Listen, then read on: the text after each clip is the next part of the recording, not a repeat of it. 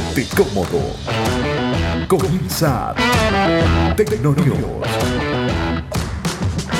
Hey, ¿qué tal amigos? Bienvenidos una vez más. Estamos con ustedes para presentarles Tecnonews, el encuentro con los hechos más importantes del mundo de la ciencia y de la tecnología.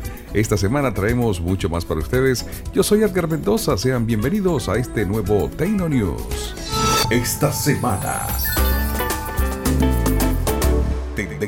Amigos, es un gusto acompañarles en esta nueva entrega. Las informaciones, las tendencias de esta semana. BlackBerry Messenger, la mítica aplicación de mensajería, pues tiene fecha de cierre, 31 de mayo. Bye bye Messenger. El responsable de Cydia dice que el jailbreak de iOS debería haberse acabado en el año 2005. Saurix declara. John McAfee dijo que revelaría la verdadera identidad de Satoshi Nakamoto el método aleatorio llega a la app de Netflix para Android. Más informaciones, más tecnología, Snapdragon 855 y cámara motorizada. Así serán los nuevos móviles de Xiaomi. Edición digital, edición especial. Podcast de códigos abiertos. Tecnonews. La compañía de la manzana invierte más de 500 millones de dólares en videojuegos exclusivos para su servicio arcade. Después de estrenarse, pasarán a ser parte de PlayStation 4, Switch o Xbox One. WhatsApp para Android evitará que hagas capturas de pantalla de los chats si los proteges mediante huella digital. Todo esto y mucho más en este podcast de hoy. Tecnonews.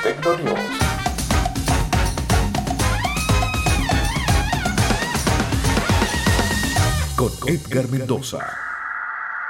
Este es el encuentro con los más destacados eh, titulares del mundo de la tecnología. Yo soy Edgar Mendoza. Recuerden, si quieren contactarme, lo pueden hacer por mis redes sociales, arroba soy Edgar Mendoza, Twitter e Instagram. Y si quieren enviar un correo electrónico con sus opiniones sobre este podcast, lo pueden hacer a la eh, dirección iedgarmendoza.concast.net. Abrimos esta semana con las eh, noticias que tienen que ver con BlackBerry Messenger. Y es que al mismo tiempo que mostraban cifras decepcionantes de ventas en móviles, su aplicación de mensajería BlackBerry Messenger contaba eh, con muy buena salud. Estamos hablando de tiempos eh, pasados y eran la sensación, descargas millonarias por día. Durante un tiempo, la compañía siguió actualizando su servicio con mejoras para todos los sistemas operativos e incluso se llegó a barajar a BlackBerry Messenger como una alternativa a WhatsApp. Todo esto que les estoy compartiendo es eh, básicamente la historia de BlackBerry Messenger. Esto fue hace un poco de tiempo atrás, cuando más de 100 millones de personas usaban la aplicación. Pero desde hace un tiempo para acá, por haberse quedado en el aparato y no innovar, otras aplicaciones le ganaron terreno y este 31 de mayo será el último día oficialmente de la aplicación BlackBerry Messenger. Hemos hecho de todo, hemos eh, presentado nuevas opciones, nuevos ofrecimientos para los usuarios, pero no hemos ganado nuevos usuarios y por ese motivo nos vemos obligados a cerrar. Así lo ha dicho BlackBerry en una publicación oficial. Se acaba una época, bye bye BlackBerry. Amigos, este es el encuentro con los hechos más importantes del mundo de la tecnología. Yo soy Edgar Mendoza y es un placer contar con todos ustedes. Qué bueno que estén aquí. Me, notan así como que exaltado y es porque de verdad estoy bien contento. El podcast sigue creciendo y eso me tiene muy contento. No puedo dejar de darles eh, las gracias por siempre estar allí eh, dándole el apoyo. Ya saben que sería muy útil para mí si en eh, las distintas plataformas, en podcast, eh, Google Podcast quise decir, en Apple Podcast y en Spotify, dejan una reseña, dejan lo que les parece, si les gusta, si no les gusta, ustedes pueden hacer su survey de allí y darnos su opinión porque esto va a ayudar mucho a la difusión de este podcast. Si lo hacen por Apple Podcast, pueden dar las estrellitas, cinco estrellitas, no enriquecen ni empobrecen a nadie y me va a ser muy útil. ¿ah? Pueden además compartir este podcast como ustedes quieran porque es de ustedes. Tecnonews. Información geek, tendencias, innovación, Android, iOS, Windows, Mac OS y claro, opinión Tecnonews con Edgar Mendoza. Seguimos y vamos ahora al encuentro de una noticia que tiene que ver con Saurik. ¿Lo recuerdan? Él es el responsable de Cydia. Él dice que el jailbreak de iOS debería haberse acabado en el 2015. También conocido el señor Saurit como Jay Freeman, es toda una leyenda en el mundo del jailbreak de iOS porque desde los inicios fue el responsable del repositorio de software alternativo Cydia.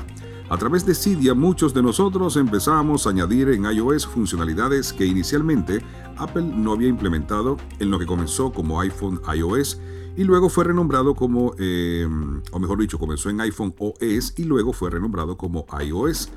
Muchos recordarán a Saurit en España y en otras partes eh, por su sorprendente parecido con Santiago Segura. Estamos hablando, por supuesto, en el caso de España. Pero bueno, eh, Saurit ha publicado un tweet en el que dice que el mundo del jailbreak debería haber desaparecido en el año 2015 con el lanzamiento de iOS 9, que trajo muchas funciones que antes no estaban presentes. El haber traído esas nuevas funciones hizo que prácticamente sea innecesario tener jailbreak. Estás escuchando el podcast, esto es Tecno News. Escuchen esto, John McAfee dijo que revelaría la verdadera identidad de Natoshi Nakamoto. ¿Saben ustedes quién es el señor Nakamoto? No, pues yo tampoco lo sabía. Y el señor Nakamoto es quien dice ser eh, el creador, o mejor dicho, él dice ser el creador de la conocida Bitcoin. Recientemente, John McAfee dice que va a revelar la identidad de este señor eh, Nakamoto. ¿Por qué? Porque hay muchos que se atribuyen la creación, o se atribuyen, mejor dicho, la identidad del señor Natoshi Nakamoto. Lo ponemos en contexto. Hay gente que dice, eh, muestra una foto X y pone abajo que ese es el rostro de Natoshi Nakamoto. Pues McAfee, el señor John McAfee, creador del antivirus McAfee y genio de la informática y ciberseguridad, prometió a sus seguidores en Twitter que le revelaría la verdadera identidad del creador del Bitcoin, Satoshi Nakamoto. Así lo dijo a través de un tweet que levantó el entusiasmo de sus seguidores. Protegí la identidad de Satoshi. Es hora, sin embargo, de que se acabe. Los impostores dicen ser él. Estamos gastando tiempo y energía en buscarlo. Es un desperdicio, dijo. Todos los días reduciré la identidad de Satoshi hasta que él se revele o lo revelaré. Así lo dijo McAfee. El polémico el señor McAfee afirmó que se estaba gastando mucha energía y tiempo en tratar de identificar a Satoshi Así pues, se propuso divulgar el pequeño fragmento de información todos los días a través de su cuenta de Twitter hasta que la identidad del creador del Bitcoin se hiciera pública. El tweet de McAfee puede contarse como parte de la campaña contra Cray Wright, el cual afirma ser el verdadero Satoshi. Incluso Wright y su socio Calvin Iren han empezado una campaña legal contra todos aquellos que afirmen lo contrario. La gente de la comunidad comenzó a reducir, los, eh, comenzó a reducir la lista de los nombres al adivinar a las personas más populares que podrían haber creado el Bitcoin. Algunas de esas eh, suposiciones incluyen a Hall Finney, Elon Musk y el propio John McAfee. Noticias, Mundo de la Tecnología, el podcast. Amigos, recuerden que esta es una presentación de Anchor, el servicio que te permite subir tu contenido a las distintas plataformas. Eh, ¿Tienes idea en esa cabeza? ¿Quieres compartir con el mundo lo que piensas, lo que te gusta? En fin, ¿quieres hacerte sentir? Tengo la herramienta que tú necesitas. Se llama Anchor y esta aplicación te permite de manera gratuita eh, crear una cuenta que luego va a ser el canal directo a las distintas plataformas. Cuando yo comencé este proyecto, cuando tenía en, mente iniciar este proyecto, decía, pero es que es un poco engorroso subir los podcasts a iTunes, luego ir a mm, Google Podcasts y subirlo. No, no, olvídate de eso. Con Anchor tú creas tu cuentica gratis. Eh, creas tu contenido y lo subes a Anchor. Anchor se, Anchor se va a encargar de eh, colocarla en las distintas plataformas y además te va a permitir la opción de poder monetizar si tu producto es de un contenido pues eh, de cierto nivel de calidad. No dudamos que así vaya a ser. Así que recuerda, Anchor te está presentando este Tecno News. Tecno News. Tecno News.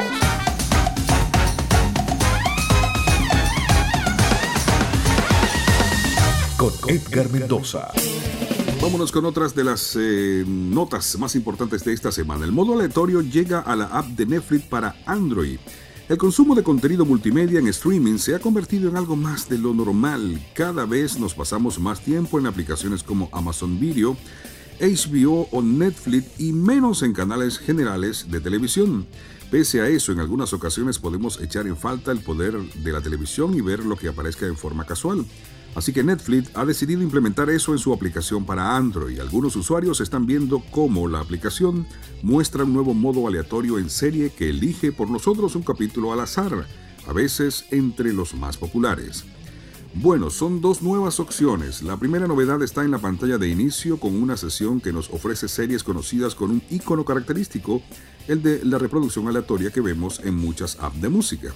Si pulsamos en el botón de play, el sistema escogerá un capítulo aleatorio y empezará a reproducirlo. La segunda novedad está dentro de la interfaz de reproducción. Cuando estamos viendo una serie y pulsamos en la pantalla aparecerá una serie de opciones como la lista de capítulos, la barra de progreso o el idioma y subtítulos. Ahora también aparecerá una opción para seleccionar un capítulo aleatorio. Está por ver que acabe de implementarse en todas las series y en las eh, totalidades de listas y de opciones que ofrece Netflix. Está llegando cada día eh, nuevo grupo de opciones. Esta vez le toca a Android. Hey, soy Edgar Mendoza y esto que estás escuchando es Tecnonews. Es el podcast de tecnología que traigo para ustedes a través de em, Apple Podcast, de Google Podcast, de Radio Publics y también de Spotify. Me harías muy feliz si compartes este podcast en tus eh, redes sociales, en Twitter, en todo lo que a ti te apetezca, porque esto está hecho sencillamente para ti. Se llama Tecno News. Yo soy Edgar. Tecno News.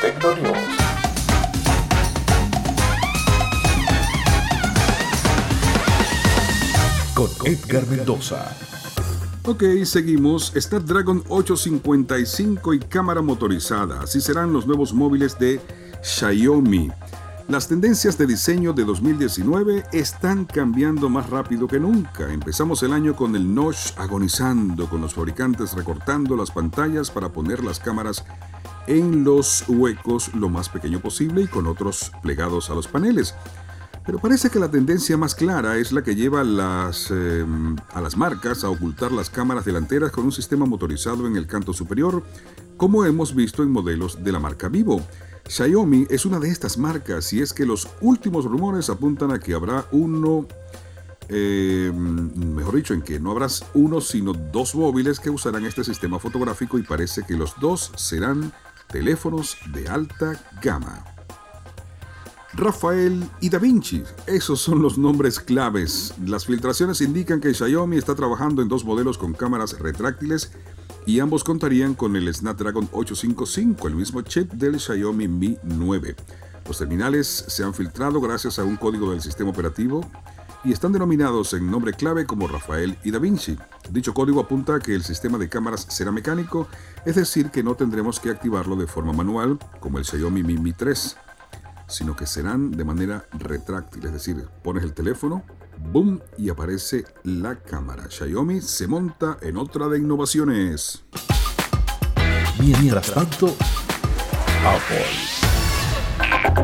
Ah, ¿qué pensaron que no íbamos a hablar hoy de Apple? Pues mientras tanto, Apple está invirtiendo más de 500 millones en la creación de juegos. Invierte esa cantidad en juegos exclusivos para su servicio arcade que luego pasarán a ser parte de PlayStation 4, Switch o Xbox One. Es decir, los 500 millones de dólares son para garantizarse la exclusividad de estos. Cuando la marca de la manzana presentó su nuevo servicio de suscripción a videojuegos Apple Arcade, nos enseñó una serie de videojuegos con un aspecto gráfico wow, bastante imponente.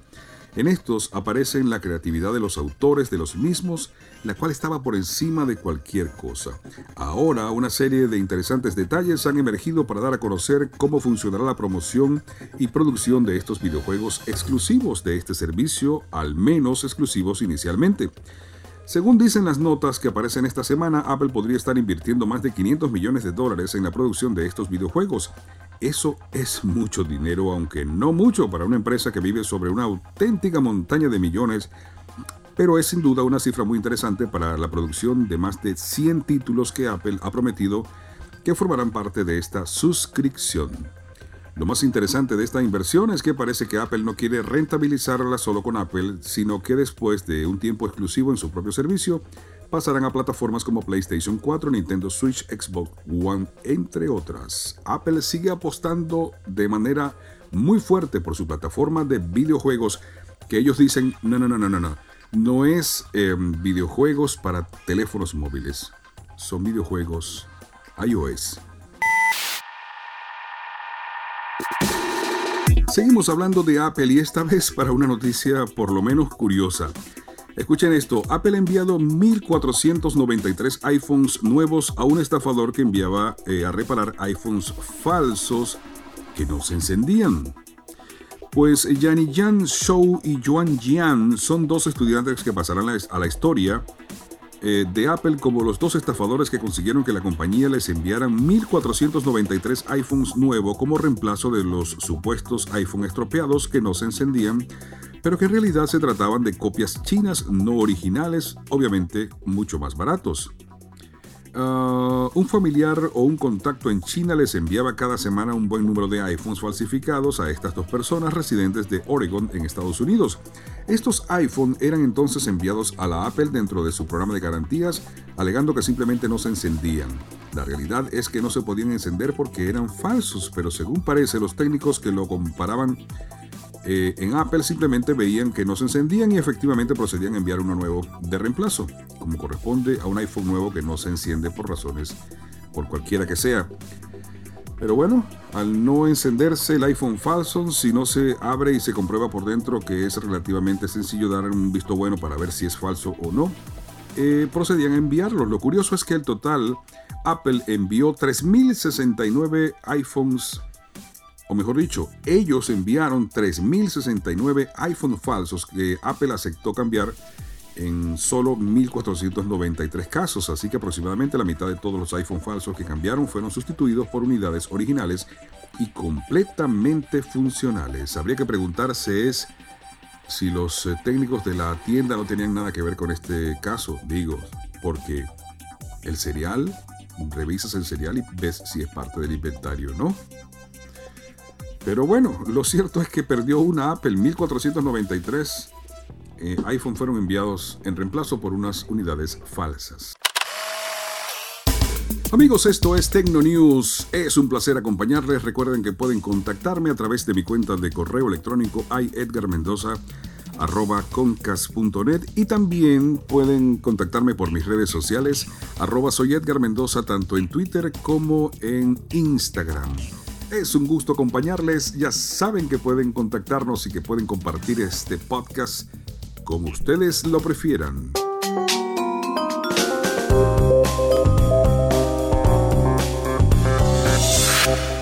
Seguimos hablando de tecnología y vamos ahora con una de las que siempre está presente en nuestros podcasts y es WhatsApp.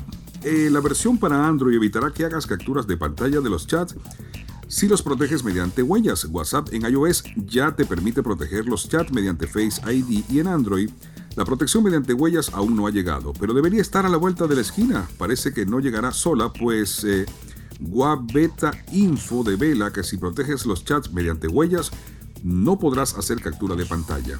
Esto todavía no está disponible, aunque hay otra novedad que ya se puede probar en la última beta de WhatsApp, el nuevo editor de fotos, que antes de mandar una foto te permite editarla, ponerles sticker, emoji y todo lo que tú quieres.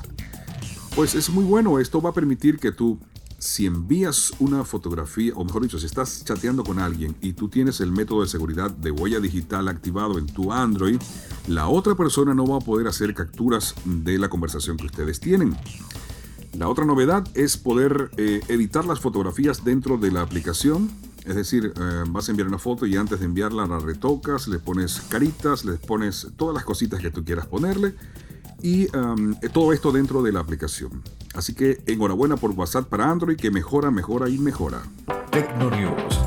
Información geek, tendencias, innovación, Android, iOS, Windows, Mac OS y claro, opinión Tecnonews con Edgar Mendoza. Este es el podcast de tecnología. Este, ese, este que les habla es el señor Edgar Mendoza. Y este señor les invita a que por favor nos contacten a través de nuestras redes sociales. Nos sigan en Twitter por arroba soy Edgar Mendoza. Siempre estoy colocando noticias de tecnología y bueno, una que otra cosita que no tiene que ver con tecnología, que es ya un poco más personal, pero la nota es que compartamos, ¿no? Así que ya sabes, arroba soy Edgar Mendoza en Twitter, en Instagram para las fotografías y toda la nota esta de las historias, también arroba soy Edgar Mendoza. Bueno, una noticia que voy a compartir con ustedes es cortita, tiene que ver con la PlayStation 5 y es que se confirman los primeros detalles. La nota es cortita porque solamente habla de que la PlayStation 5 tendrá retrocompatibilidad con PlayStation 4, es decir, todos los juegos que tenemos de PlayStation 4 servirán en esta nueva plataforma, ray tracing, lector de discos y una CPU de 8 núcleos. Así de sencillo viene PlayStation 5. Esto es tecnología, esto es información. Google Play Store prueba la descarga simultánea de aplicaciones. Parece que el rediseño de Google Play con Material eh, eh, Taming no será la única novedad que veremos próximamente en las tiendas de aplicaciones de Android tras estrenar hace unos días sus propias opciones para desarrolladores. El Play Store comienza a probar la descarga simultánea de aplicaciones. Google Play Store seguirá los pasos de Apple Store en vez de descargar una a una las aplicaciones como ha estado haciendo durante los últimos 10 años, ahora te permitirá descargar más de una aplicación a la vez. Aleluya, alabado sea el Señor.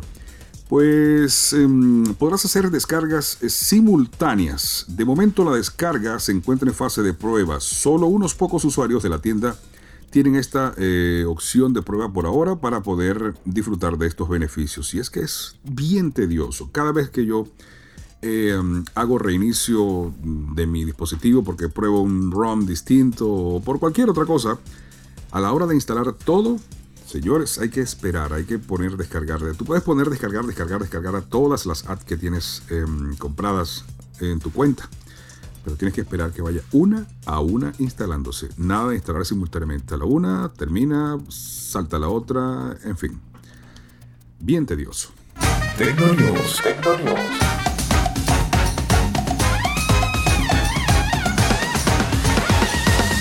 Con Edgar Mendoza.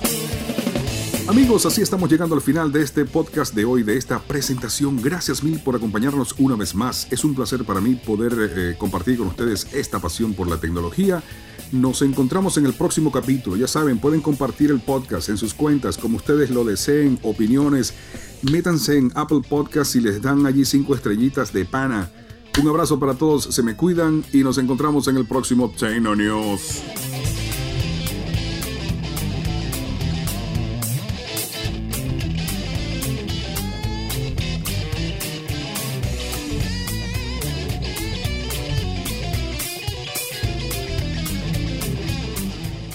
Para saber cómo va la tecnología y todo el mundo digital, Tecnonews con Edgar Mendoza. Te esperamos en el próximo capítulo.